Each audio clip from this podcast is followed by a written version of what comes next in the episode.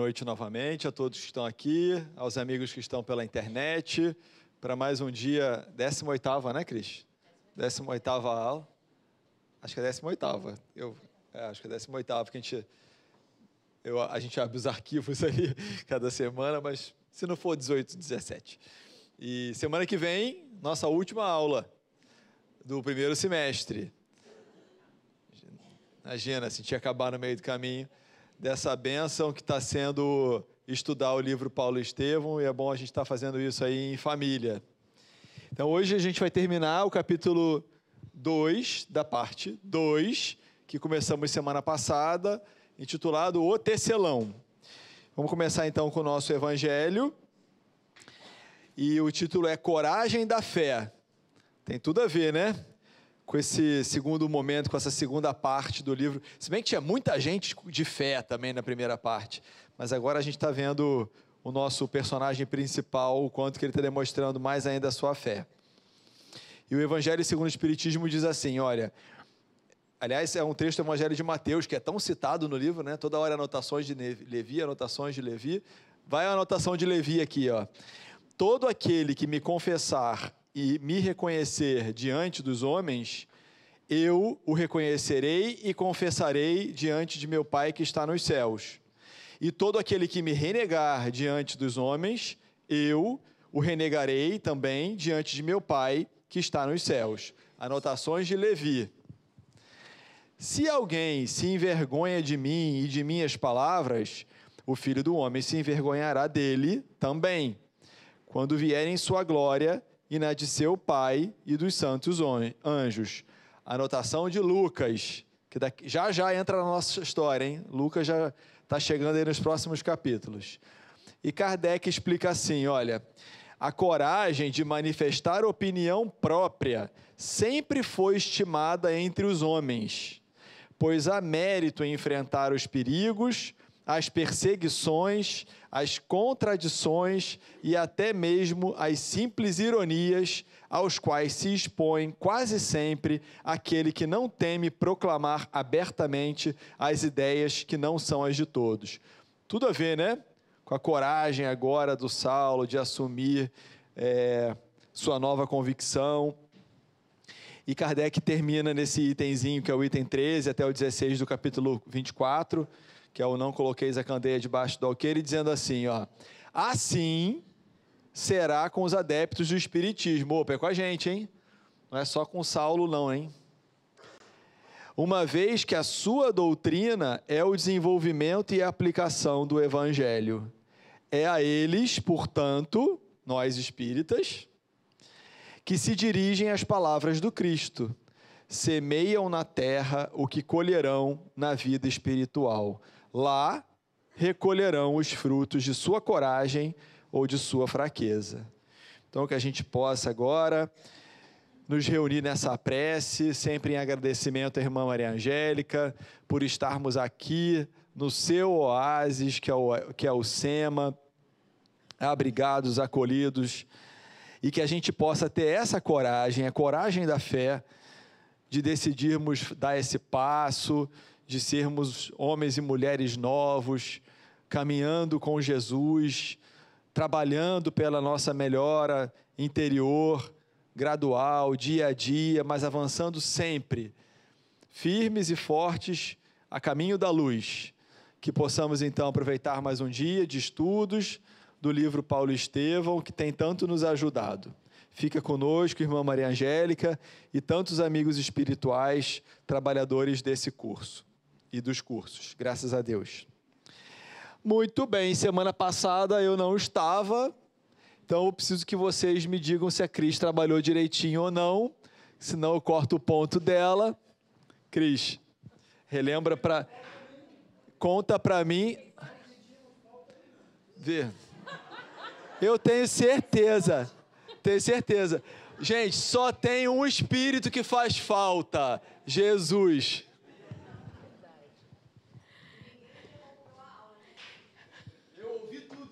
Ele ouviu toda a minha fofoca, gente.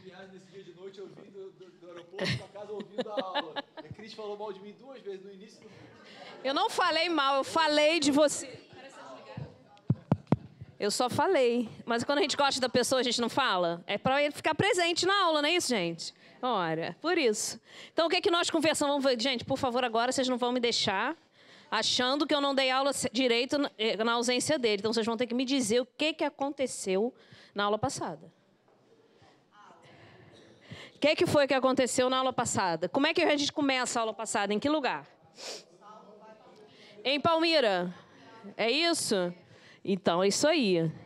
Ele vai para Palmira, né? E lá acontece o que com ele? Peraí, antes. Ele estava bem, estava rico. Vamos lá, gente. Saulo chega a Palmira quase sem dinheiro. É, só uma observação até para começar a observar a simplicidade dele, né? E paga ao servo com o camelo, porque não tinha mais dinheiro. Se instala lá numa hospedaria super simples, humilde, onde ele fica o quê? Meditando, não é isso? meditando, e aí ele percebe o quê? Estou só, não tenho família, não tenho dinheiro, não tenho amigos, não tenho ninguém. Lembram disso? E aí sim, ele queria encontrar quem? Gamaliel. Para encontrar Gamaliel, ele, ele vai procurar uma outra pessoa. Que pessoa é essa? O irmão dele se chama Ezequias. Eu tinha escrito esse resumo, tinha escrito Ezequiel. Eu falei Ezequiel, não tem jeito, misturei o Ezequias com Gamaliel, gente, mas vocês entenderam.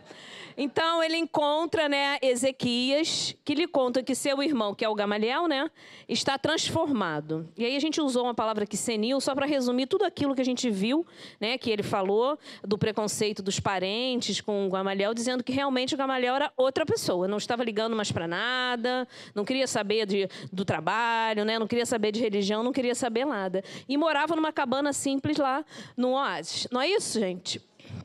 Beleza. E aí, o que, que acontece? Saulo vai até Gamaliel e se abraçam felizes, né? É, muito afetuosos. Eles relembram os fatos lá ocorridos com eles em Jerusalém. E Saulo lhe conta a grande novidade: eu vi Jesus. Conta para ele que viu Jesus e se transformou, que ele agora ele era seguidor é, do Cristo. E Gamaliel fica super, ultra emocionado. E nesse momento, é, é, ele, ele, até fala uma coisa: eu não acreditei em vão, né? Eu não, é, no Cristo, eu não acreditei no Cristo em vão. Realmente. Aí, mais uma vez, é, é, Saulo cai em prantos e eles se abraçam emocionados. E aí, só que eles, o, o, o Saulo foi lá para pedir uma ajuda, né? A, a, a Gamaliel. O que, que ele faz naquele momento? Foi isso que ele queria. Ele queria uma, uma palavra amiga. Então, ele alerta Saulo sobre as dificuldades que ele ia ter mesmo, porque ele ia ter muitas e muitas barreiras. Né? Até cita Pedro, cita o próprio Jesus, né? É, com Estevão, com todas as barreiras que, que enfrentou. Aconselha-o, então, porque ele vai precisar né, ganhar dinheiro, ter subsistência, uma vez que lá o, o doutor, da, doutor da lei ele tinha uma, era uma, uma, uma, função remunerada. Lembra Saulo que ele tem aprendeu como criança o, o, né, o ofício de, de tecelão na família. Naquela época as crianças aprendiam, judeus. E lembra, né, fala que o irmão tem tendas de produção de, de tapetes no, no deserto e e aproveitar. O deserto seria aproveitado para Saulo como que um local de trabalho, né, estudo e meditação, não é isso? Gamaliel então conversando com ele, né, é, é, dá uma cópia das anotações de Levi, mas dá a original. Gamaliel fez quantas cópias? Três, igual a gente, né? Faz bastante. E aí ele até fala que ele profetiza ali que Saulo vai ser, vai ter o futuro dedicado a Jesus. Tá? E aí eles vão, encontram lá Ezequias. Ezequias fica meio resistente no início, mas depois entende que ele quer se recolher ao deserto para poder, meditar sobre a lei. Nada é falado sobre os ensinamentos sobre Jesus. Né? Indica o Oásis de Dan, para onde daqui a três dias, né? Em três dias, é, Saulo iria e vai se juntar ao casal, Áquila e Prisca, que já estão lá nesse deserto. E é nesse momento que a gente vai começar a aula de hoje, tá? Antes de começar a aula de hoje, a gente vai lembrar os ensinamentos, que sempre são muitos, a gente pensa alguns. O primeiro, como sempre, qual é? Vocês vão ter que falar juntos esse. Isso. Lembrar da importância ali no início né, do nosso capítulo, daquela importância que teve para Saulo, para a nossa vida também, da pausa, da reflexão, da meditação na nossa vida, quando a gente analisa o momento, a situação em que a gente se encontra. Né? A fé em Jesus e nos seus ensinos nos consola e é antídoto para nossos medos e inseguranças. Lá no início ele estava com muito medo, muita insegurança. E quando ele lembrou de Jesus, o que aconteceu? Né? Ele recorreu a Jesus no momento do, ali da, da insegurança. Né? E se fizermos a nossa parte, nós devemos confiar que o melhor para nós sempre haverá de acontecer. Nós falamos sobre isso aqui também na aula passada. A gente alerta lá com aquela situação toda familiar do Gamaliel, nós conversamos sobre aqui realmente os nossos preconceitos né, é, é, religiosos, preconceito de etarismo, é, acharam realmente que, o, o, apesar de respeitarem ele ainda, que o Gamaliel já estava muito idoso e estava senil e que as coisas que ele falava não, não dava muito para escrever, mas também eles não queriam mesmo é, é, peitar né, a ordem em voga e nem queriam es, es, é, estudar, se inteirar dessa nova religião, dessa nova doutrina que Jesus estava trazendo. E as dificuldades são grandes quando resolvemos seguir Jesus. Nós conversamos até aqui sobre também as nossas dificuldades que nós temos quando nós começamos no trabalho, quando nós começamos na casa espírita. Nós não podemos, em nenhum momento, esperar regime de exceção, porque a gente é espírita, porque a gente está trabalhando. Nós conversamos bastante sobre isso e precisamos seguir firmes, com vontade do nosso esforço, porque a gente vai cada dia chegar mais perto, né, lá do nosso trabalho. E um, todo trabalho é honesto, todo trabalho honesto está selado com a benção de Deus. Né? E essa referência nós fizemos quando ele é, lembra né, a, a Saulo sobre o tear, e a gente até lembra de Jesus, que não negou o ofício de carpinteiro. Ok? Então a gente chegou lá daqui a três dias. Vai lá, Rogério. Muito bem. Então, esses três dias se passaram, e aí, muito emocionado, o Saulo se despede do Gamaliel. E ele sente ali que era uma despedida para valer. Ele tem aquela intuição de que ele não voltaria, pelo menos nessa existência, a abraçar o seu mestre novamente. Ele percebe que isso estava é, acontecendo. Então sai lá a caravana, né, como a Cris lembrou, Nesses três dias depois, ele ia para o oásis de Dan, o que, é, que era uma propriedade também do irmão do Gamaliel, do Ezequias. A caravana de camelos parte, uma caravana grande, porque, como é um posto avançado, eles levam suprimentos, levam tecidos para poder ter toda a produção lá, que era um lugar onde outros, outras caravanas passavam para se abastecer. Então a caravana de camelos parte em direção ao imenso oásis de Dan, que florescia em pleno deserto. Bom, chegando lá no oásis de Dan, dá, dá, a entender que é um dia de viagem, né? A gente capta que três dias depois, depois um dia depois, essa viagem é, de Palmira ao oásis de Dan leva mais um dia. E esse oásis já era habitado por um jovem casal, é, Áquila e Prisca, que tinha ido para lá um mês só antes. E está descrito que eles eram refugiados. Eles estavam, eram refugiados de quê? De que perseguição? Contra os cristãos, né? E vocês veem que a gente tem refugiados até hoje, né? Até hoje a gente vê aí refugiados em várias partes do mundo. É algo muito triste e que a gente precisa ter, sempre fazer essa transferência, essa empatia aí com esses dois personagens que hoje vão ocupar bastante a nossa aula, e, e, são mais dois grandes espíritos que a gente vai conhecer hoje, né? Lembra que a gente falou no prefácio que a gente ia fazer muitos amigos ao longo desse ano? Esses são dois amigos muito especiais que a gente vai fazer hoje aqui. E para pensar no sofrimento de quantos outros refugiados que até hoje tem, a gente não esquecer de dirigir nossas preces a essas pessoas, a esses povos, a esses governantes, porque a gente precisa que o planeta melhore, né? E que a gente tenha mais tolerância religiosa, política e esse tipo de êxodo acabe. Então, quem era, como que aconteceu a chegada do Saulo? O Áquila e a Prisca recebem o Saulo com imensa fraternidade e simpatia, mais dois fofos. São portadores das mais nobres qualidades espirituais, ele já percebe no primeiro dia. A gente às vezes consegue perceber de cara isso? Hein? Consegue, né? Tem gente que a gente, assim, tem poucos minutos e vê que aquela pessoa é diferente, que ela se porta diferente, que ela fala diferente, que ela se é, apresenta no mundo de uma forma diferente. E o Saulo sacou isso de, na largada. Mais do que esposos, eles eram verdadeiros irmãos. Isso tudo Saulo percebendo desse primeiro dia ainda de convívio. Eles demonstravam respeito mútuo, conformidade de ideias, elevada noção de dever, eles irradiavam alegria nos menores gestos. Aqui na sala e na internet tem um monte de casal. Isso é meta, hein? Viu? Um monte de casal aluno aqui. Rita, Alex, Deia. Outro, hã? Acabei de falar, Andréia. Falei pro meu casal lá, ó. Ana, Paulo, tem um monte de casal. A Verinha não está aí, Ings e Margarete. Eu estou perdendo de vista aqui um monte aqui. Então, olha aqui, ó, temos nos inspirar. E, e Áquila e Prisca, no respeito mútuo, na conformidade de ideias, elevada noção de dever. Porque o fato de já termos companheiros que querem a mesma coisa, óbvio que ninguém é perfeito, né? Imagina, se Cris e Paulo são perfeitos? Óbvio que não. Primeiro indício da imperfeição. Se achar perfeito. É se achar perfeito.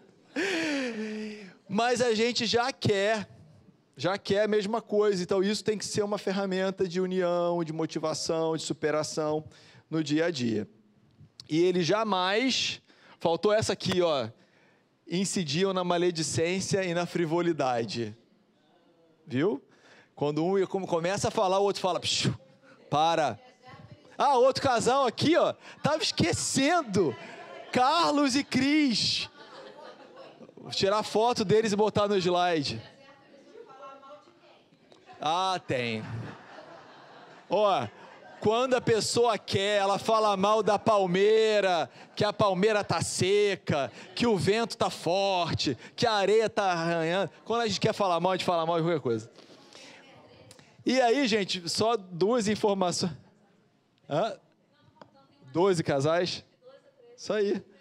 Não, é, não tem encontro de casais na igreja? Ó, tá quase isso, gente. Sem falar que tem o. o... Encontro de. Eu o falei, Rita, sem a verinha. É, não. Encontro de casais com Cristo. Pronto, o novo nome do curso. A Prisca, olha que fofa, cantava canções antigas do hebraico, então Saulo, gente, chegou lá encantado, né? E enquanto ela atuava no serviço doméstico, ela estava lá cantando. Mas ao final do dia, quando ela terminava os serviços domésticos, ela ia se juntar ao Áquila no tear. E o Áquila, ele tinha um temperamento privilegiado, se movimentava sem a presença do aguilhão. Eu adorei essa frase. Eu também. Porque o, o Saulo, para poder se movimentar, ele precisou de quê? de vários aguilhões, de vários. E ainda assim precisou de um chamado de Jesus, né? Não recalcitres contra os aguilhões. O Saulo descreve o Áquila como uma pessoa que se movimentava sem aguilhão. Wi-Fi. Ele, ele não precisa de fio, não. E trabalhava sem descanso à sombra das árvores acolhedoras e amigas. Esse é o nosso casal 20 aí, tá? Então, os meninos se espelham no Áquila e as meninas na Prisca. E para quem não tem cônjuge na casa espírita, não tem problema nenhum. Ah, a Paulinha também, o marido está sempre aqui. Não nesse curso, mas está no, no. Não tem problema nenhum, porque isso não muda em nada o nosso dever da boa vontade, porque a gente sabe que as relações conjugais não têm espírito muito avançado por aqui, né? Eu, pelo menos, não, não vejo. Fora Mas Barione, a gente né? precisa fora ter... Fora Barione não tem, fora ela Barione já se declarou Paulo, aqui. Né? É. São os então... missionários. É... é... A gente precisa reconhecer a nossa intenção, a nossa boa vontade, tá? Simbora.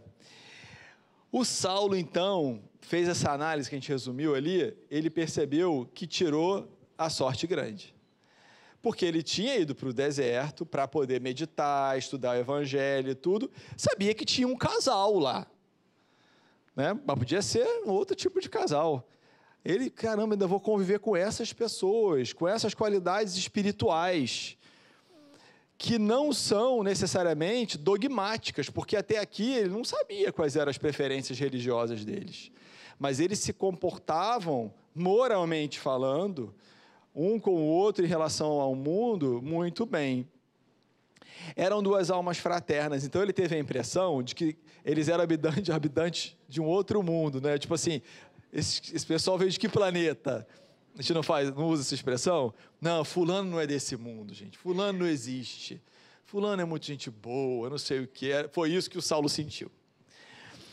E ele nunca mais ia se separar espiritualmente deles na grandeza de sua missão. Então ele já está adiantando aqui que esses vão, vão se reencontrar e provavelmente muitas etapas de outras existências, né? Porque isso acontece com almas afins. Mas aí ele tinha que botar a mão no batente. Ele foi para lá, ia exercer uma atividade, né? ele foi trabalhar. Meditar, mas trabalhar. E ele teve alguma dificuldade ali no, no tear. Sabe quem não anda de bicicleta há 20 anos? Dizem que a gente nunca esquece. Mas, até né, pegar ali o jeito, ele demorou um pouco.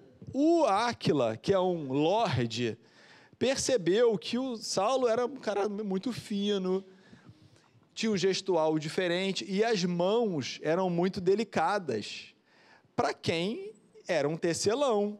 Né? Então, chega assim, ó, vai trabalhar aqui na minha empresa a pessoa com aquela atividade. Eu, normalmente eu espero que ela se comporte, que ela apareça com algum operário daquele tipo de ramo. Então, ele achou aquilo estranho, mas ele não perguntou nada, ele foi discreto. Viu para nós o exemplo do Aquila? Então, observa, mas cala, né? Observa e cala, guarda a língua. Eles trabalharam durante o dia, o Saulo foi, assumiu lá o tear, mas no final da tarde, o casal se acomoda embaixo de uma árvore, desenrola alguns pergaminhos e começa a ler. Imagina a cena, primeiro dia, hein, gente? O Saulo vê aquilo e ele já tinha ido para lá. A Cris lembrou para trabalhar e para meditar, certo? A meditar a respeito dos aprendizados, das lições do Evangelho que ele tinha levado, o pergaminho original, né, não é original do Mateus, mas um daquelas primeiras cópias que ele havia recebido lá na Casa do Caminho, que Pedro tinha dado para o Gamaliel, Gamaliel tinha dado para o Saulo. E aí ele se aproxima do casal, com aqueles pergaminhos, não podia ainda imaginar do que se tratava, e começa a filosofar. Aí ele fala para eles, né? Realmente, a tarde no deserto convida a meditação. Ele começa a filosofar da natureza, do deserto. Diz que é um templo de paz imperturbável fora do mundo, que a natureza conservou no deserto como se fosse um altar do silêncio de Deus e diz: ah, a gente tem que aproveitar o nosso estágio na solidão, né? só tinha os três ali, para pensar no Pai justo e santo, considerando sua magnanimidade e grandeza. Ele sabia que eles eram hebreus, né? eles eram judeus, mas nada além disso. Então ele, Saulo já começa a descrever esse ambiente do deserto como um ambiente favorável para essa prática religiosa, para a prática da meditação, do, desse retiro, né? É, e o deserto tem essa simbologia também espiritualmente falando. Muitos, muitos descrevem retiros como vou fazer um deserto. Não sei se já ouviram isso em algumas religiões.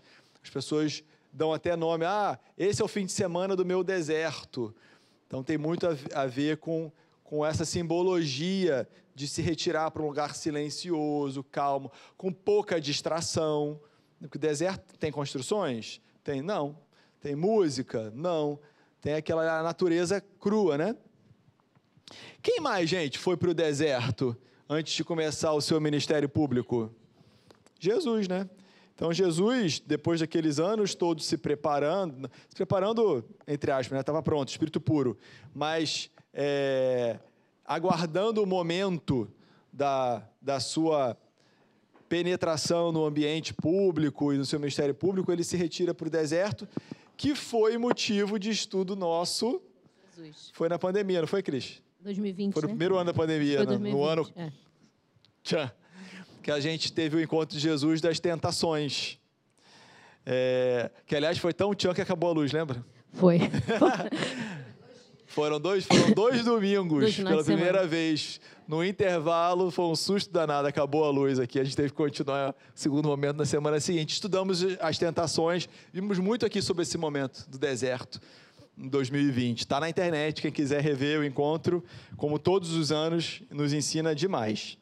Então, Jesus também, né? Foi para o deserto, até antes de chegar, ser recebido por João, batizado e começar todo o seu ministério público. Mas aí, Saulo filosofou sobre o deserto, começou a chegar perto e vê de longe o nome de Jesus escrito lá naqueles, per- naquele pergaminho. Porque não tem umas palavras que saltam aos nossos olhos? Né? Os olhos e os ouvidos, né? Dizem que a palavra que a pessoa ouve com o volume mais baixo tem, são duas. Uma é o próprio nome. Então, é- pode ser um som tão baixo, tão baixo, tão baixo, que ela consegue registrar. Os outros não E a outra palavra, sabe qual é? Mãe. Mãe. Você vê que, de novo, nós que estamos encarnados em corpos masculinos, estamos para trás.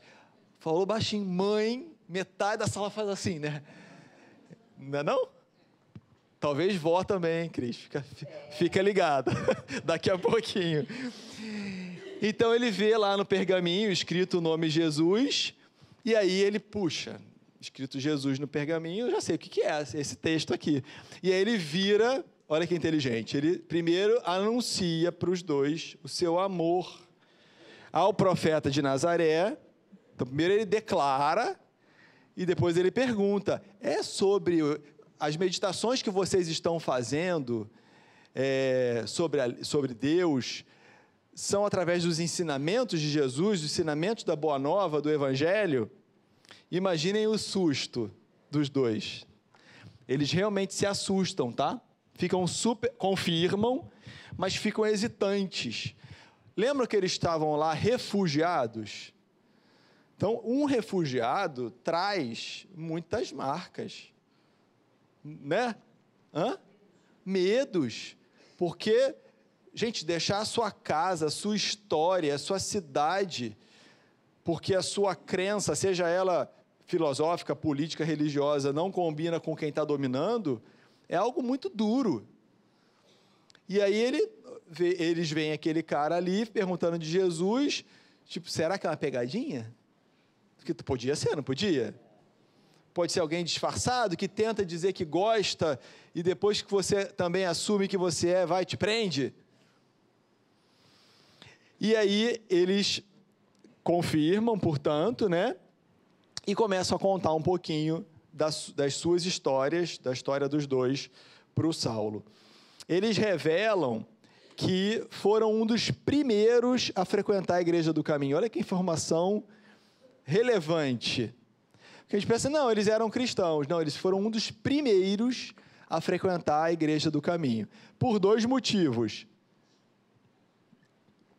Por afinidade, então eles gostaram da proposta, dos ensinos, da boa nova, mas também porque o Áquila tinha sido curado de um mal que ele tinha desde a infância. Olha de novo aí, ó, o fenômeno e também a filosofia, o entendimento. Quando a gente associa as duas coisas, é super poderoso, né? Quantos de nós aqui, ou alguns dos nossos queridos, é, chegaram a casa por um problema de saúde, um problema espiritual grave, uma obsessão, um problema é, até material grave, e aí vem uma solução, vem uma ajuda, vem aquela transformação e junto o entendimento. A Casa da Irmã Maria Angélica sempre, sempre nos convida a entrar no curso, começar o Evangelho no lar, vir na reunião pública. Por quê? Porque senão, gente, a gente se cura e volta a fazer as mesmas coisas. Quando a gente não entende, a gente rapidinho volta para o caminho torto, para a porta larga. E também porque às vezes a gente não se cura. Às vezes a gente não se cura. Porque a gente precisa ainda estar passando por aquilo ali. Mas na hora que eu venho na reunião pública, venho no curso, faço evangelho no lar, eu entendo por que é que eu estou passando por aquelas aflições. O Saulo também pega a sua cópia das anotações e ele de Levi, ele até pergunta, né? Anotações de Levi? Porque não é assim, né? Ó, se eu estou andando assim, né? Aí a Roberta me vê na rua e evangelho segundo o Espiritismo. Ah, o seu é da editora Boa Nova, o meu é da Petit, o meu é da FEB. Imagina, gente, é papel, pergaminho, enrolado, puído. Aí cai bebida, cai suor. Imagina a qualidade que devia ser. Então ele vê que é Jesus. É a anotação de Levi? Ah, é, o meu também. E aí pega o dele e mostra. Por que será que ele mostrou? É uma credencial. É uma prova. Você acredita em mim? É, porque a gente tem crachá do SEMA. É, não, eu sou trabalhador. Aqui minha identidade aqui, ó. Mas eles não tinham. Óbvio que eles iam se conhecer com o tempo e aí a identidade fica estampada. Que a identidade do verdadeiro espírita qual é? Como é que é a identidade do verdadeiro espírita? Vocês estão muito quietos. Viu como é que não sou eu que faço bagunça? Você foi maledicente comigo, Não injusta. Vou que eu não ouvi. Vai, leva o Não microfone. sou maledicente, vou trazer para cá. Como que a gente reconhece o verdadeiro espírita? Você sabe. Pelo crachá. Beleza. Fala agora no microfone, pessoal de casa ouvir, Paulinha. Como que a gente reconhece o verdadeiro espírito? Pelo crachá do SEMA? Por- Como que reconhece? Pelo esforço que faz em domar suas más tendências. Exato. Ou seja, não é domar, é pelo esforço que faz. Pelo Todos esforço. temos. É o esforço contínuo da gente ir melhorando as nossas más inclinações e adquirindo virtudes. Pronto, aí está tatuado aqui ah, o crachá no perispírito. Espírita. Está se esforçando para dominar as más tendências. Então ele mostra e eles conferem, né? Porque, de novo, não é o Paulo Estevão dessa edição nova versus o Paulo Estevão daquele outro que ele está na, na capa assim. É, é, eu tenho que conferir se é igual, porque não tem uma editora testando. Deixa eu ver, aí fala, ah, imagina, gente. Tem a parábola do semeador? Tem, tem. Ah, que legal. Tem aí o grão de mostarda? Ah, e no meu também. Porque não tem número, não tem capítulo, não tem o nome da parábola, não tem versículo. Tem nada disso, gente. É rolo de pergaminho. E aí eles comparam satisfeitos e percebem uma rápida conexão de confiança e de simpatia que se estabelece com a revelação de que todos os três eram seguidores de Jesus. Imagina que momento? Saulo descobriu do mundo qual era o mundo que eles vinham. Ai, boa, boa. Exatamente. Nesse momento, Saulo descobriu A origem. a origem. E aí a gente pergunta, olha, será que a gente, que também nunca aconteceu com a gente, quando a gente descobre que alguém é espírita? Lembram dessa sensação? Eu já tive várias vezes, várias vezes, de alguém fazer uma pergunta, ou se revela, né? Porque hoje em dia não tem perseguição, tem muito menos preconceito, mas também as pessoas não, não falam assim, eu sou espírita, como eu falo, eu sou Flamengo. Né? Ou Fluminense, Alex, não briga comigo, não. É... Olha, Rogério, só uma, uma Eu interrupção. Não, eu acho que essa turma é tricolor, porque semana passada tinha muita gente no Maracanã. Ah, é? Depois a gente Tô faz só um... dando uma olhadinha aí Depois a pro gente faz pessoal. um censo. Vamos saber quem é. Quando, ter- sair do ar. pra gente não ser censurado. e, e a gente, né, alguém, quando alguém se revela, a gente fica assim, ah, eu também sou. Né? Parece que há uma identidade, assim, uma, um, um senso de conexão. Por quê? Ah, porque o espírita já está a caminho da luz? Não, porque a gente já quer a mesma coisa. A gente já é, concorda que é um caminho, não são homens do caminho? Que o espiritismo é um caminho, como tem outros. É interessante. Mas é um dia, caminho que a gente co- combinou que é igual, né? Acontece às vezes, é, a pessoa chega para você num lugar completamente diferente, por exemplo, como por exemplo num esporte, e fala assim: você é espírita, né? Nunca comentou-se nada, a pessoa chega e pergunta: você é espírita? Eu falei: como? Eu não sou.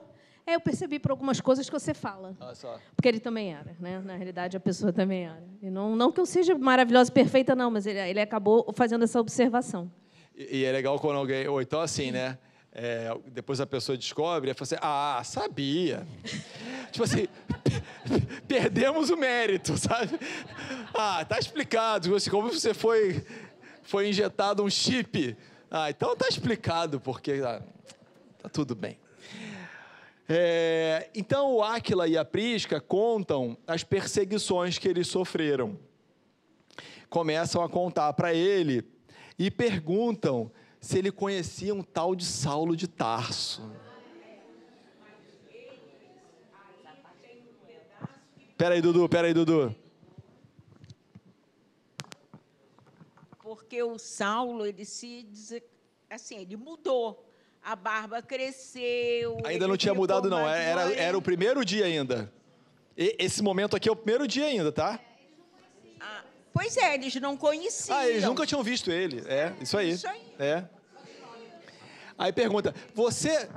Eles iam começar a falar das perseguições. Você conhece um tal de Saulo de Tarso, cava da peste? é. É. Mas era um nome muito comum, né? Qual é o nome do Saulo? É Saul, né? É Saul, é um nome israelita muito comum, Saul. E aqui, óbvio que é a forma que a gente primeiro para o grego, depois né, aportuguesou Saulo. Como, obviamente, Paulo não é Paulo, é, é, é, o, é, o, outro nome que veio do grego também, que é, é Paulo de pequeno ou de devagar, né, Paulinha? Temos uma Paula de Tarso. E aí ele pergunta, e o Saulo não, não diz que não, ah, vagamente, porque ele tinha tido a orientação do Gamaliel que ele ia precisar passar por um período de anonimato, de recolhimento, porque aquela personalidade dele poderia atrapalhar esse momento. Como a gente viu até na, naquele sábado lá na igreja de Damasco, lembram? Então, as pessoas nem estão com escuta para querer entender o que ele está dizendo, porque já olham ali, não, é o Saulo, doutor da lei, fariseu. Então, você já tem um preconceito, você não está aberto a escutar. E então ele já estava, ele conversou com Gamaliel, ele tinha preparado ele que ele talvez ia precisar de um certo anonimato. Então ele diz apenas que, ah, conheci vagamente, não revela que sou eu, o Saulo de Tarso. E aí eles começam a contar os martírios sofridos pela família deles e por muitos por conta da campanha criminosa que o Saulo tinha desencadeado. É, eles, eles são tão caridosos, são tão indulgentes, que eles até se colocam de forma assim. É, eu acredito que o Saulo nem saiba de todas as consequências do que aconteceu. Eu aposto que ele nem é, foi o mandante de tudo, mas ele desencadeou as perseguições. E aí eles contam especificamente da perseguição que eles sofreram, né, por serem cristãos. Lembra, eles eram um dos primeiros seguidores da Igreja do Caminho. O pai deles era simpatizante do Caminho, mas não era assim fervoroso. Já tinha mais idade. Ele, inclusive, eles contam que ele diz: Ah, eu estou muito velho para mudar de ideia. Lembra que o Gamaliel também falou isso lá atrás? quando ele teve o primeiro contato com o Evangelho, que ele falou, ah, interessante, gostou do que ele viu ali na Igreja do Caminho, mas ele se, se achava já muito idoso para poder mudar de ideia e, e assumir publicamente. Olha a coragem da fé que a gente viu no Evangelho. Então eles contam isso. O Áquila era tecelão, estava trabalhando lá nele, no trabalho dele, e o pai do Áquila era, tinha uma padaria. E tinha lá o Jochaí, que, tinha, que queria comprar a padaria do pai dele e ele nunca se interessou a vender. Não queria vender. Quando começaram as perseguições, esse Jochaí, que era o interessado na padaria do pai do Áquila, tomou, foi lá nomeado um dos perseguidores. Ele tinha um cargo lá de perseguidor. E aí ele tirou proveito de que eles eram cristãos, né?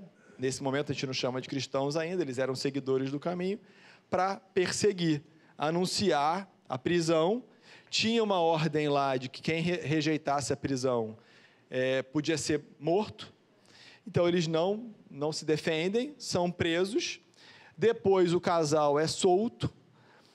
o, de novo, os bens são confiscados. A gente já viu isso esse, nesse livro? Quando?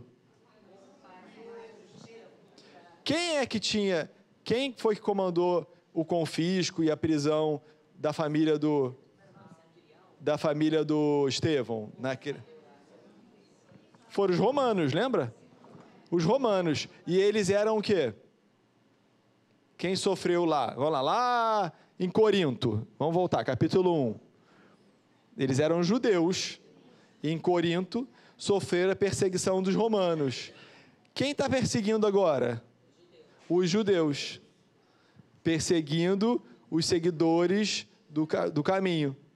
E aí? E essa história se repete, gente. Até hoje. Só É. mudando os papéis. E Oi, Márcia. Paulo conseguiu o aval também dos romanos, né?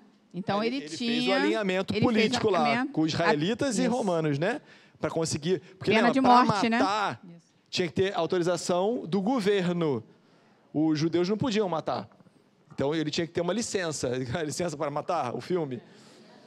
Então, oi? Tu está dizendo que o Saulo tinha a licença. Ele teve essa licença para o movimento das perseguições poder, quando necessário, matar. E aí, então, é, fica para a gente lembrar aqui que nós estamos repetindo essas histórias quando nós vamos mudando de papéis.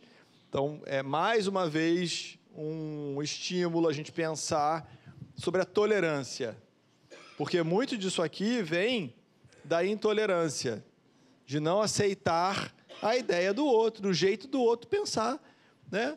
Um escolheu um candidato em outubro, outro escolheu outro candidato. E está tudo bem. Não precisa ser inimigo. Não precisa sair do grupo do WhatsApp, não precisa expulsar da família. Né? Há- o direito de escolha. E são, esses, são essas intolerâncias que fazem guerras religiosas, guerras políticas, refugiados. E aí sempre tem alguém que só tem uma ideologia, daqui a pouco outro se aproveita, se junta, aí atira, joga pedra. Então a gente precisa sempre se treinar o respeito ao próximo, mesmo quando eu não concordo com a- o jeito do próximo agir.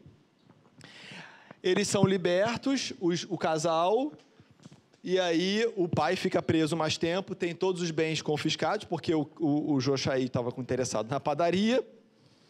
E ele, quando, é, quando o pai é solto, ele está já delirando, ossos quebrados, feridas abertas, cicatrizes de açoites. Ele relata tudo o que aconteceu, inclusive que esse próprio Joshai tinha sido um dos seus verdugos na prisão. E no dia seguinte da sua libertação, ele morre. E aí, com sem bens nenhum e o pai morto, o casal decide fugir de Jerusalém. E eles contam que, como eles, vários fugiram. Então tinha um movimento, tinha um êxodo de fuga, né? De novo, os judeus foram escravos no Egito, fugiram é, tantos anos em busca da terra prometida. Então vejam como a gente precisa usar as nossas experiências negativas para não repetir. Mas às vezes a gente justamente cai no mesmo erro. Como a gente sabe, né, da, da, da, psicologia, às vezes um abusador foi alguém que foi abusado na infância. Isso está tá muito descrito. Então a gente precisa romper essas cadeias de repetições e atavismos para a gente poder se libertar desses grilhões que nos prendem ao atraso. Saulo tinha sido o mandante de tudo que aconteceu, gente? Foi o Saulo que mandou matar o pai do Áquila? Ó, tem gente dizendo diretamente, indiretamente. Então, mandante não, né? Ele não proclamou a sentença de morte ao pai do Áquila. Mas como iniciador do movimento, ele tinha responsabilidade? Tinha responsabilidade. E isso tava- também... Me Oi, lembrei, Cris. lendo isso, da questão no, do livro dos Espíritos, da, da- do general. Lá no, nos guerra, né? na guerra, nos, dos Espíritos na guerra, né? É. O, se o, que o general é tão é mais culpado, claro que dependendo dos resquícios de crueldade de quem está atuando, né, do que aquele que está executando a ordem na guerra. Está lá no livro dos Espíritos. Exatamente. Então, isso serve para todos que têm posição de liderança, de influência, para refletir sobre a sua responsabilidade. Porque, às vezes, é, da mesma forma que Saulo não sabia exatamente o que estava acontecendo, mas ele deu o tom, ele deu o exemplo. Aí, a partir daí, as pessoas vão repetindo, com níveis diferentes de maldade, mas elas estão repetindo. E isso acontece em empresas, em organizações é, não governamentais, em famílias, concorda? No centro espírita. Vem um tom, tem um, uma filosofia, tem uma cultura, tem um jeito de ser. Então, às Olha, vezes, Márcia- o, o- Oi? Falou Oi, Márcia. é, E na família, né? Então você, é, às vezes você não responde por cada coisa, mas você responde por ter permitido um ambiente em que aquilo aconteça, ou não ter coibido uma cultura, um jeito que aquelas coisas aconteçam ou deixem de acontecer. Então, quem está nessa posição tem responsabilidade. Então você vê aí o tamanho da responsabilidade de quem tem posições de comando, de liderança, enfim. Então, apesar de tudo, gente, o Áquila e a Prisca falam do Saulo com muita indulgência. O próprio Simão Pedro tinha orientado que ninguém o odiasse, textualmente. Não odeiem o Saulo. E aí o, o Áquila fala o seguinte: olha, o Evangelho nos manda considerá-lo como irmão, extremamente necessitado da luz de Jesus Cristo. Tenho orado por ele, esperando que um raio do céu, adorei essa expressão também, Também. que veio um raio, né? Caiu o raio do céu, Caiu um gente, para meio do esclarecer. deserto, lá, tchum. Reza forte. Você vê o que é o poder da mentalização? Quero que um raio do céu. Pronto, desceu um raio em pessoa, Jesus. Em benefício de Pedro. Olha que engraçado. Ele queria que ele fosse esclarecido em benefício de Pedro. Por quê? Porque ele pensou o seguinte: que a igreja do caminho ia operar maravilhas se conseguisse eh, trabalhar livremente. Ele podia dizer por ele mesmo, ele foi curado. Agora vejam o ponto de vista, a atitude de um espírito já desenvolvido, de orar por aqueles que nos perseguem e nos caluniam. Jesus nos ensinou isso? Simão Pedro o tempo todo chamando a atenção daquele rebanho. Né, Jesus não falou? Pedro, apacenta as minhas ovelhas. Falou três vezes. Pedro estava seguindo, ó, apacentando. O pessoal desesperado, querendo ver o Saulo pelas costas. Ele, não, vamos orar pelo Saulo. Vamos orar para que ele se converta. Não odeiem o Saulo. Gente, isso é para a gente. Talvez alguns de nós aqui, hoje, tenhamos perseguidores. Gente que está querendo tirar o tapete, gente que não quer o nosso bem. Pode ter gente hoje passando por isso. E está aqui Simão Pedro ensinando para a gente. Amar o inimigo. Reza para que um raio não é para cair na cabeça dele. É um raio de luz.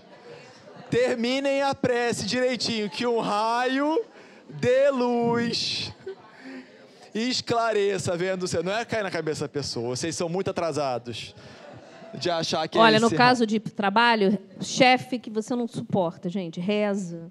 Reza para o chefe ser nome promovido. Né? Bota, o nome, na, caixinha. Isso a gente sabe das- da- dessas histórias. Alexandre está ali, não me deixa. Né? Bota o nome na caixinha e reza para ele ser promovido para um lugar bem longe e ser muito feliz. Dá certo, gente? Dá certo.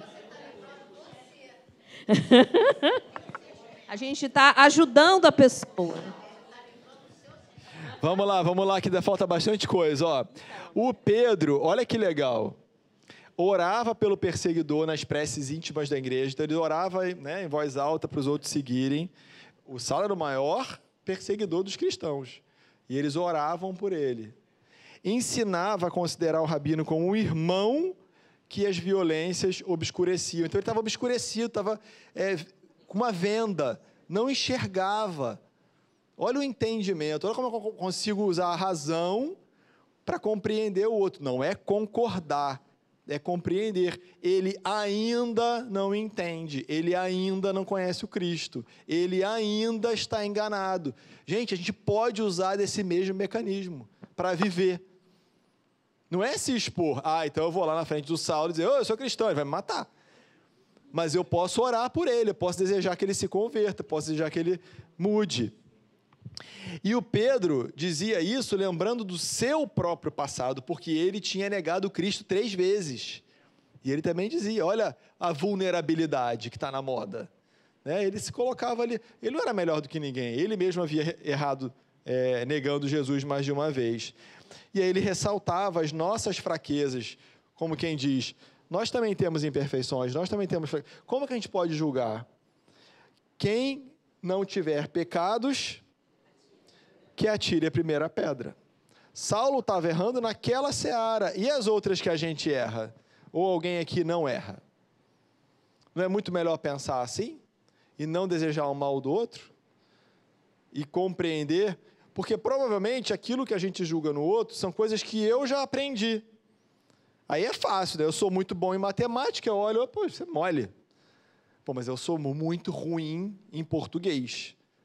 Cometo erro o dia inteiro, mas o cara que é bom em matemática já. É... Não, eu, eu sou bom em matemática, eu sou ruim em português. O cara, de repente, é ruim em matemática, mas é bom em português. E a gente fica tirando onda de professor.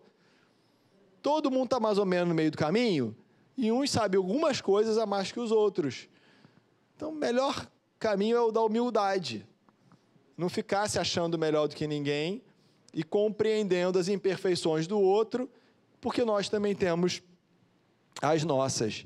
E olha que outra que formação graciosa, que as mulheres de Jerusalém que tinham seus filhos e maridos presos, também pediam a Jesus pela iluminação do célebre perseguidor. Viram por que, que o raio caiu? Olha quanta gente rezava por ele. Aqueles primeiros cristãos entendiam o evangelho. Olha como a gente se perdeu de lá para cá. Eles entendiam. Gente, tinha lá o pergaminho. Estava escrito: Orai pelos que vos perseguem e os caluniam. Eles seguiam. A gente é meio doido. A gente lê, vem aqui, assiste a palestra, entra ali no carro e já começa. Ó, malhar, reclamar, não é não? Ó, Está na hora de ajustar. Então, os primeiros cristãos seguiam. Tinham um bom professor, que era Simão Pedro, que ensinava pelo amor, pelo próprio exemplo, de forma que Pedro, Abigail, lembra que ela orava pelo Saulo? Ananias, as mulheres que tinham filhos e maridos presos, e mais uma metade da, da igreja do caminho estavam rezando pelo Saulo. Aí que o raio, o raio chegou, né? Um super raio chegou, graças a Deus. E aí a gente já fez essa pergunta aqui, né? Como que a gente tem sentido, se pensado, sentido sobre os nossos perseguidores, os nossos desafetos. Precisamos mudar a nossa forma de pensar, de sentir, através da fé raciocinada, que a doutrina espírita nos convida, para a gente poder viver melhor. E aí, com isso, um raio lindo vai aparecer na frente deles, não é em cima deles. Cuidado com a pressa de fazer, hein? senão vão ser responsáveis também. Os dias foram passando rápido, os três cada vez mais unidos a respeito do Evangelho, numa atmosfera de confiança mútua. E aí, Dudu, foi aqui, depois de um tempo, o Saulo modificou o próprio aspecto. Em contato com a natureza bruta do deserto, ele ficou com a pele mais queimada do sol, não tinha filtro solar, tá, gente? Aquela época. Olha, vocês perceberam que o Saulo tá com a pele mais queimada? Você é uma designer assim de. não consegui queimar mais o Saulo, gente, eu não tive Eu gostei tempo. daquele outro do abraço que você botou o rosto dele. Ah, percebi. Vocês vão ver ainda. É, o Oscar de efeitos especiais. A barba cresceu também. Os tá? indicados Aí são também Ana cresceu a Bela, que levantou o Samônio.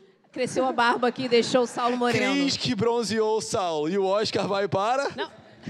A barba também tá mais crescida ali. Ó, viu? Gente, esse pessoal aqui, bônus hora tá contabilizado assim. Trim, trim, trim, trim, trim.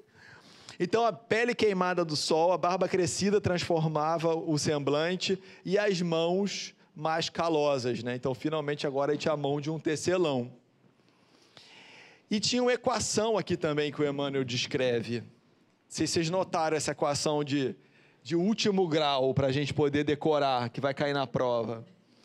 A solidão do deserto, com a disciplina ali austera e o tear laborioso, resultaram em uma alma enriquecida de luz e serenidade. Então, se a gente quiser ter luz e serenidade, o que, que a gente tem que fazer? Não precisa ir para o deserto, gente. Solidão, no sentido, né, temos a lei de sociedade. Solidão no sentido de a gente meditar, aproveitar o silêncio, refletir sobre algumas coisas. Porque no agito, gente, é assim passando o feed para cima o dia inteiro. Ninguém medita sobre nada. Você sequer absorve o que o outro está ouvindo. A pessoa está conversando com você e você está olhando o celular. Você não está nem olhando mais a pessoa. Aham, uhum, aham. Uhum. Né? Então, é solidão nesse sentido da introspecção, da meditação, do silêncio, da prece. Temos que disciplina. Quem deu essa dica também para alguém, hein? O Emmanuel falou para o Chico, não foi? Que ele precisava de três coisas. Ó, o Emmanuel já tinha aprendido isso lá atrás. Ó. Lembra que o Emmanuel já é amigo do, do Saulo já há dois mil anos? Que o Saulo ajudou lá no resgate depois do, do, do Emmanuel? Disciplina, disciplina, disciplina e trabalho. Com essa equaçãozinha aqui, que é o horário, o vigiar, a gente vai ter a alma enriquecida de luz e de serenidade. Fala, Afonso. Eu lembrei que nós não temos um deserto, mas temos a Caatinga podemos ir para lá, entendeu? Para conquistar essa Eu achei que você fosse dizer que tinha um Lara. Aí. Caatinga. Sinceramente, achei ele fosse dizer que o Oasis é o centro. Eu também. Eu achei, Afonso, poxa. Não é a geografia. É o, o reino de Deus está onde? O deserto está onde? Dentro de nós. Mesma coisa, né? Lembra na aula passada? A terra da promissão é o que? É um território na alma humana.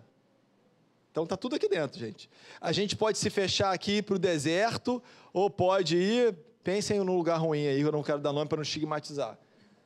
Está tudo aqui dentro. Para o hospício, pronto, está aqui dentro. A transformação então do Saulo foi um passe de mágica, gente. Veio o raio, viu Jesus, ficou santinho. Como muitos pensam, não teve um papel a ida na sinagoga, a rejeição, depois de conhecer a casa do, do caminho lá, do, na é casa do caminho, a, a, a reunião do caminho em, em Damasco, ir a Palmira, Palmira ir para o deserto, ficar três anos aqui com Aquila e Prisca lendo o Evangelho, depois de mais tudo que ele vai passar, até aqui já está deixando ele mais iluminado e sereno. Não foi o raio. O raio só fez ele mudar a direção mas o restante é esforço próprio, é mérito pessoal.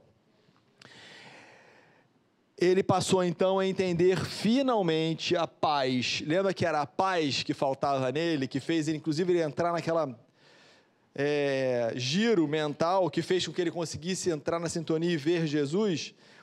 Ele passou então a entender a paz que ele desconhecia e que Jesus sempre desejava. Alguém quer falar?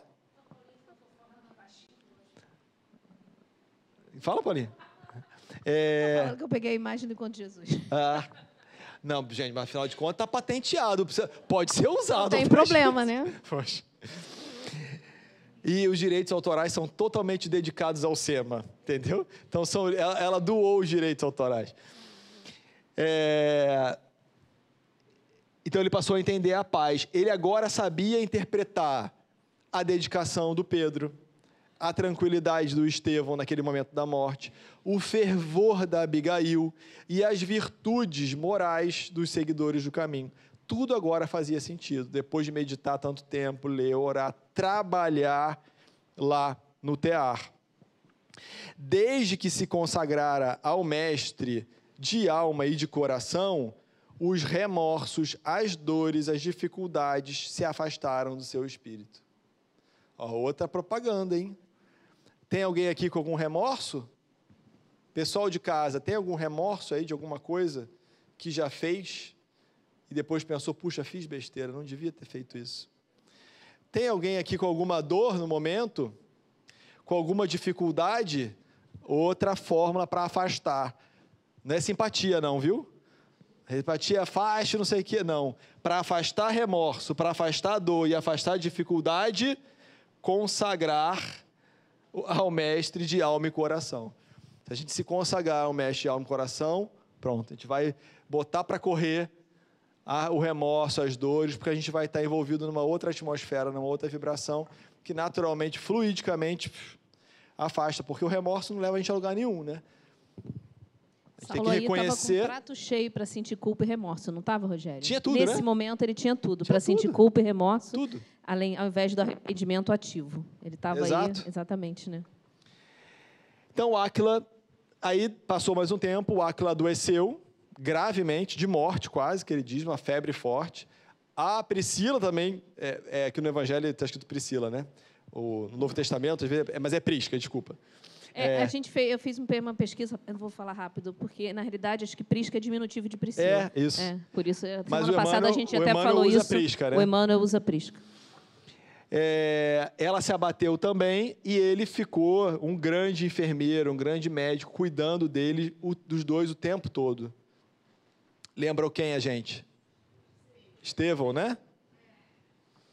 Um ano se passa, eles se curam, se restabelecem, voltam para o tear, mais um ano se passa. Olha a conexão entre eles. Porque já tinha a amizade, a identidade de pensamentos, e agora ele cuidou deles à beira da morte. Não aproxima mais?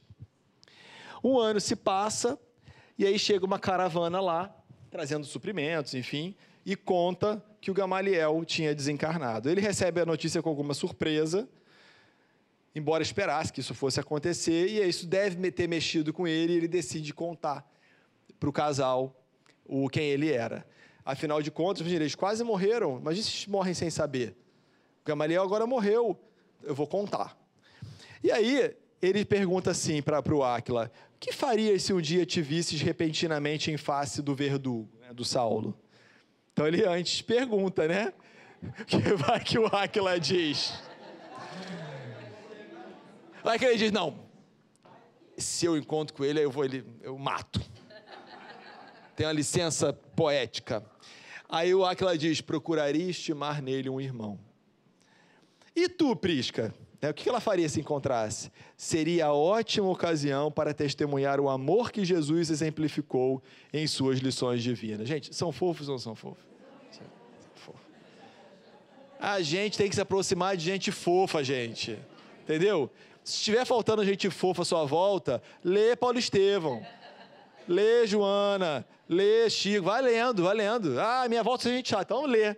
Lê, porque você, quanto mais a gente se aproximar desses espíritos, vai melhorando a nossa própria atmosfera, nossa psicosfera. Saulo é, deve responder pela morte do seu pai, ele diz. Sou Saulo de Tarso. Se fosse a novela, ia ser, oh. Se essa novela acabava agora, né? É. Próximos capítulos. O sanhoso, como é que ele se intitula, o sanhoso perseguidor transformado em servo penitente. Se muito errei, hoje muito necessito. Jesus rasgou a túnica miserável das minhas ilusões. Os sofrimentos regeneradores che chegaram-me ao coração, lavando-o com lágrimas dolorosas. Perdi tudo que significava honrarias e valores do mundo para tomar a cruz salvadora e seguir o Mestre na trilha da redenção espiritual. É verdade que ainda não pude abraçar-me ao madeiro das lutas construtivas e santificantes, mas persevero no esforço de negar-me a mim mesmo, desprezando o passado de iniquidades para merecer a cruz da minha excesse para Deus. Perdoe-me, levando em conta a minha ignorância criminosa. Olha que testemunho, que pedido de perdão lindo, né? Lindo. Saulo começa a chorar, lembra que desde a conversão ele só ele está rápido em chorar. Convulsivamente, Áquila aproximou-se, abraçou, e aí ele chorou mais ainda depois que ele recebe esse abraço. Quantos outros, como Áquila e Prisca, estariam dispersos no mundo, comendo o pão amargo do exílio por sua causa. Então, naquele momento, quando ele se reconcilia com os dois, ele se reconcilia com a própria consciência dele, com todo mundo que eventualmente ele tenha ah, ofendido, machucado. E isso também serve muito para a gente, porque às vezes a gente não tem mais como pedir desculpas para quem a gente errou. Pessoa está longe, não quer falar com a gente, já desencarnou, né? Mas quando eu faço por qualquer outro, eu posso também estar tá dedicando aquilo àquela pessoa. A gente pode fazer isso. Chico orientava com frequência, né? De, de ajudar aos, aos, aos presos, é, ou no orfanato, aqueles que perderam filhos. Por quê? Lembra que Jesus falou? Todas as vezes que faz a um desses pequenininhos, é a mim que fazes. É isso aqui. Naquele momento ele pensou em todos e o remorso também ficou para trás, porque ele estava reescrevendo a história dele.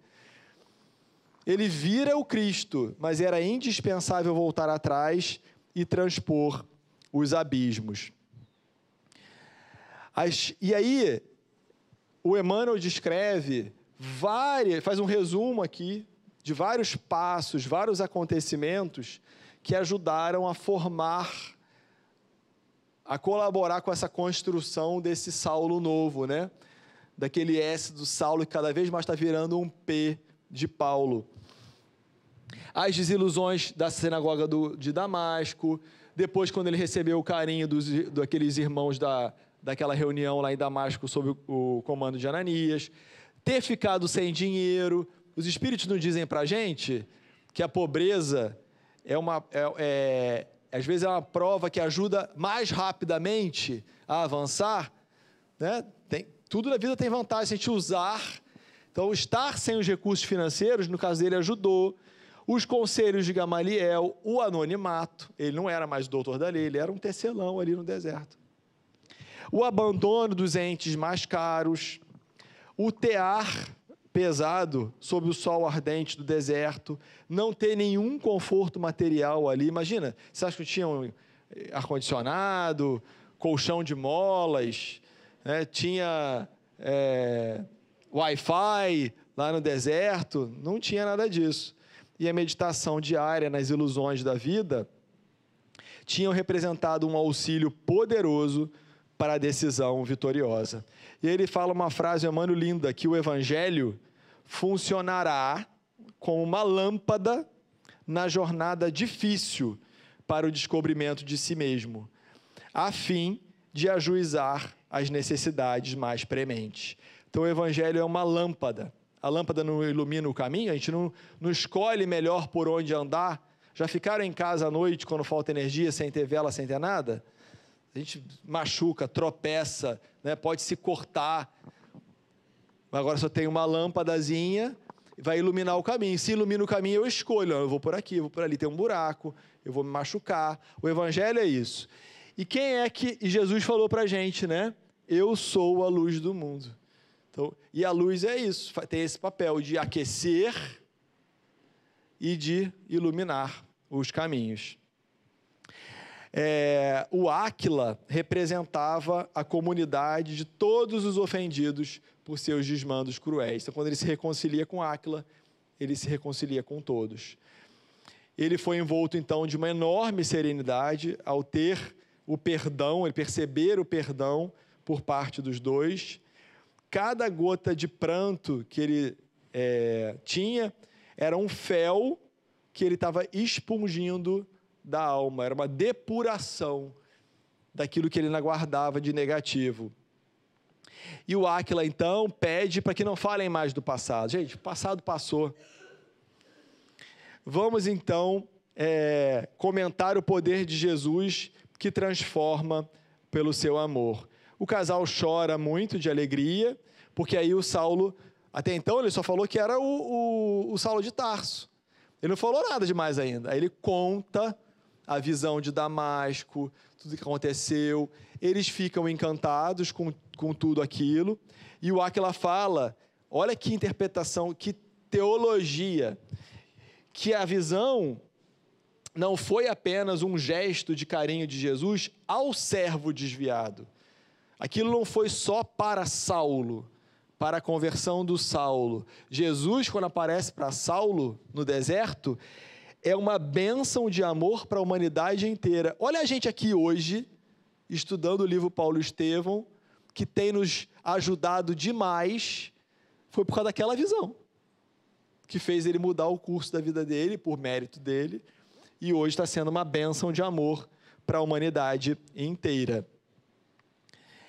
Ele propõe, então, que eles se reúnam, proclamem os favores de Jesus pelo mundo e anunciem esse evangelho, não só as anotações de Levi, mas anunciem também a visão de Jesus, é, a visão de Jesus ressuscitado lá no, no, no, deserto. E aí você vê que começa a tomar forma o Novo Testamento, porque o Novo Testamento são os quatro evangelhos mas depois tem os Atos dos Apóstolos, que foi tudo que aconteceu depois, incluindo a visão de Saulo, está no livro dos Atos, e as epístolas. Você vê que aqui Áquila já vai atinando para que a boa nova ela também continua depois, com tudo que foi acontecendo. Então esse aí é o Novo Testamento, né? E aí ele conta o sonho, Áquila conta que tinha um sonho de ir para Roma antes de morrer, para poder divulgar a boa nova entre os judeus que lá estão, em Roma. E a visão no caminho de Damasco deu mais coragem para ele. Porque, poxa, se o Saulo era um doutor da lei e conseguiu fazer essa transformação, aquilo inspirou. Não, eu vou lá sim, em Roma, contar essa história toda aí. E convida Saulo para ir juntos. Saulo recusa porque diz que primeiro ele tinha que se conciliar com quem ele ofendeu em Jerusalém. Então ele ainda queria voltar a Jerusalém para se reconciliar com as pessoas da igreja do caminho, enfim, e rever seus pais. Ele tinha esses dois objetivos. Daí a mais um tempo, chega uma caravana, traz os substitutos, porque né, é um posto de trabalho, então eles foram substituídos por outros trabalhadores, traz, obviamente, outros suprimentos. Eles vão lá para Palmira, são acolhidos pelo Ezequias, pela família do Gamaliel, com muito carinho. O Áquila e a Prisca ainda ficam um tempo com Ezequias, para depois, mais tarde, programarem a viagem para Roma. E Saulo, resistente agora como um beduíno, depois de três anos no deserto, ele resolve ir para Damasco. Radicalmente transformado pelas meditações desses três anos consecutivos passados no deserto.